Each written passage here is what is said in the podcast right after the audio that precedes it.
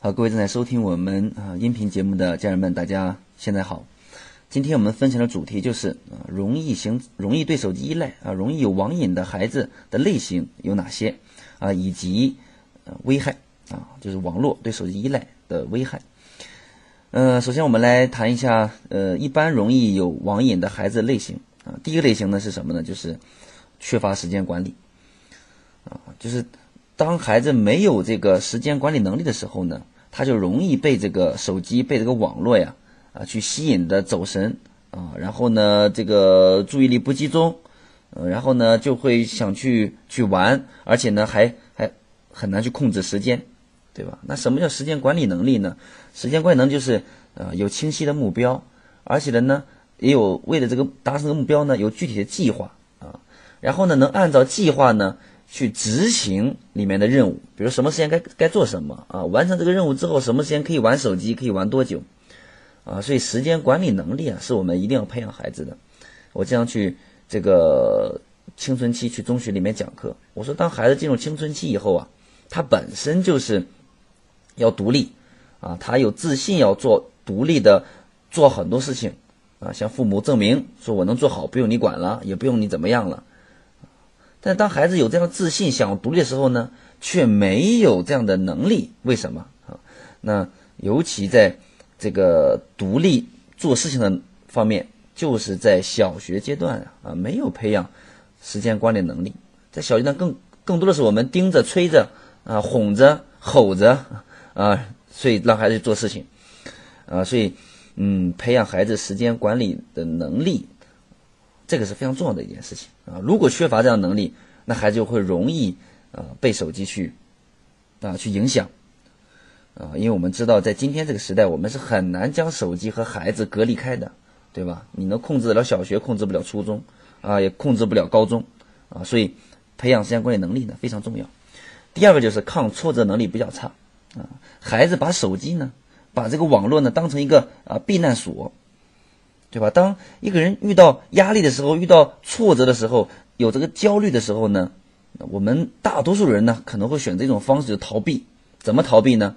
啊，就是转移注意力，找到一个地方做一件事情，可以忘却这个压力，可以去呃减轻这个焦虑，啊，那对于孩子来讲啊，玩手机、玩游戏啊，或者是在手机里面刷视频呀，呃，这个网络聊天呀，啊，这都是能呃减轻生活当中遇到的困难所带给自己的焦虑。所以呢，呃，我们生活当中啊，培养孩子的抗压能力啊，抗挫能力呢，也是非常重要的啊，因为。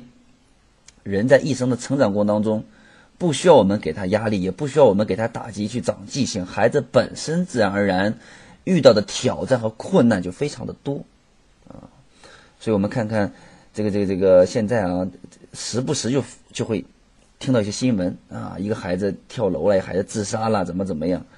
那啊，抛开啊抛开孩子身边的这个亲子关系啊等等啊，这这这些角度不讲。那出现这样悲剧的有一个原因，就是孩子的抗压能力还是比较差的，对吧？这也是我们培养角度。所以，如果孩子抗压能力比较差的话，他就会对网络、对手机啊，把它当成一个避难所啊。第三种类型就是同伴沉迷，嗯，就是身边的朋友，身边的朋友老跟你讲这个，呃，老跟你聊游戏呀，老跟你聊网络呀，老然后带着你玩啊。啊，这个是，啊，这个这个是很也很重要的一个因素啊。我记得我在高一的时候开始沉迷这个网络游戏，经常去网吧通宵啊，怎么样？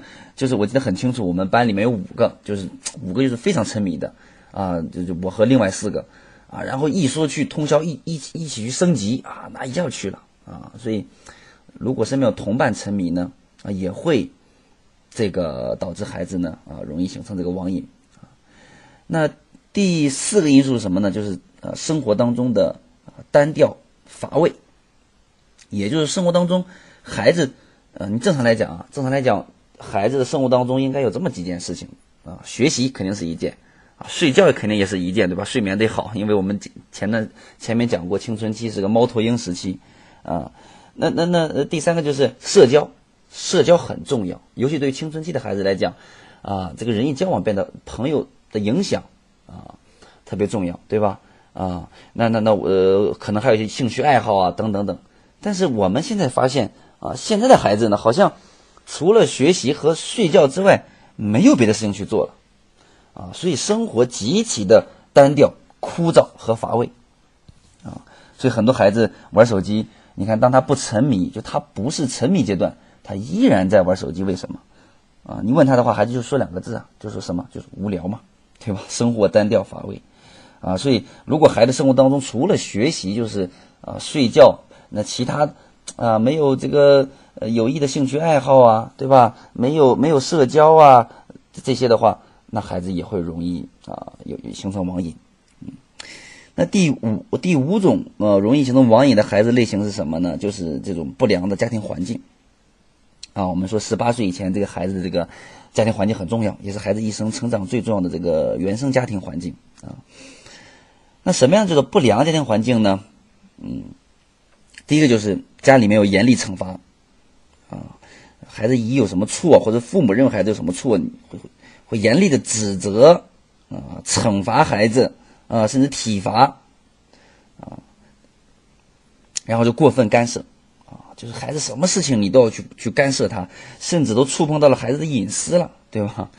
啊，容易让孩子去逆反抵触，啊，容易形成网瘾。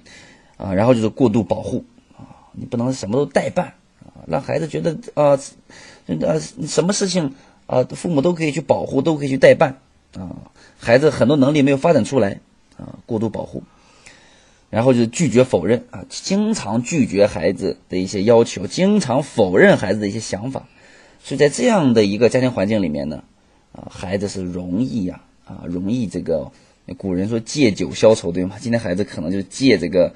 啊，借网消愁了，啊，好，那这是几种类型啊，所以我们也可以了解一下，那你的孩子属于哪种类型呢？那我们在啊后后面持续的学习当中啊，我们就要讲到啊，属于那种类型，我们就用什么的方法，就像这个治病一样，找到病根是关键，对吧？不能说老是买止疼药啊，呃，其实孩子呢啊也知道玩游戏不好啊，但他可能有上述几种的原因。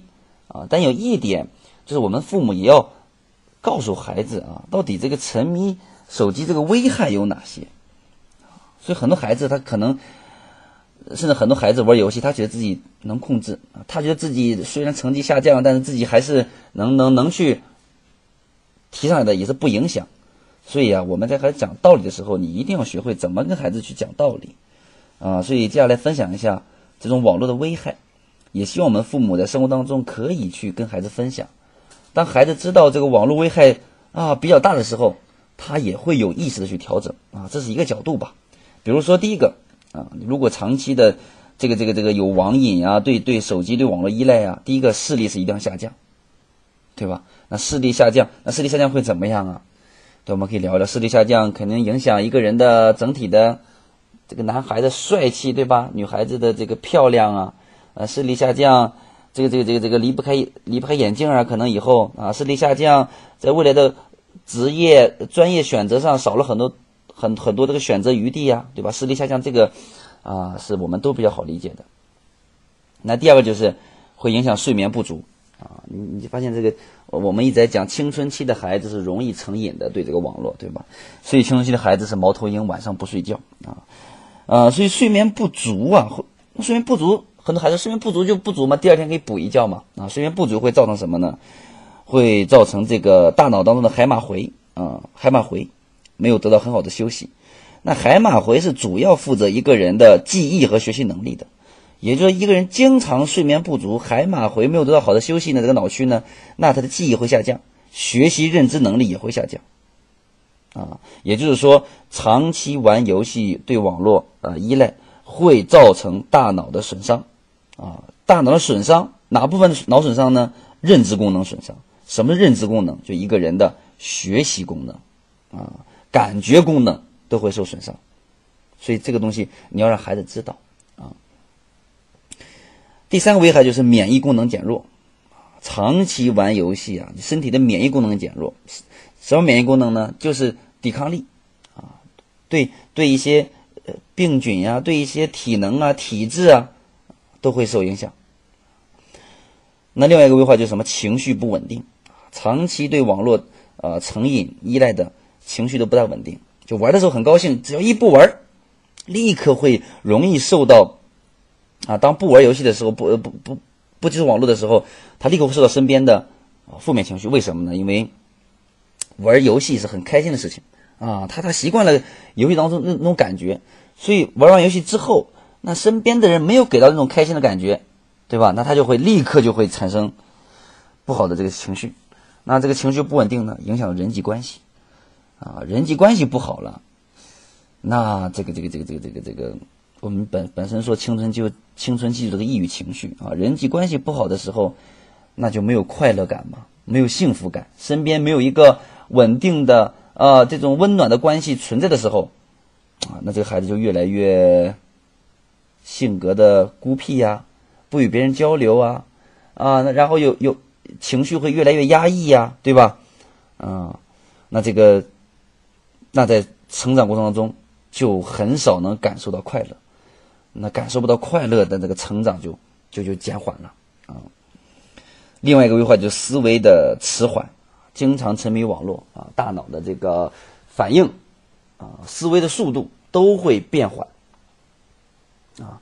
那思维变缓的话，就是你你没有别人反应快啊，就是开始反应比较迟钝，啊，所以这些啊也要让孩子知道，啊，嗯，当你告诉孩子的时候，那孩子心里知道，哦，原来这个这样玩游戏会对我大脑的功能还有还有这个损伤，那孩子也会有意的去调整啊。我们说了，正确的方法一定要加上孩子自己啊有意的去调整，对吧？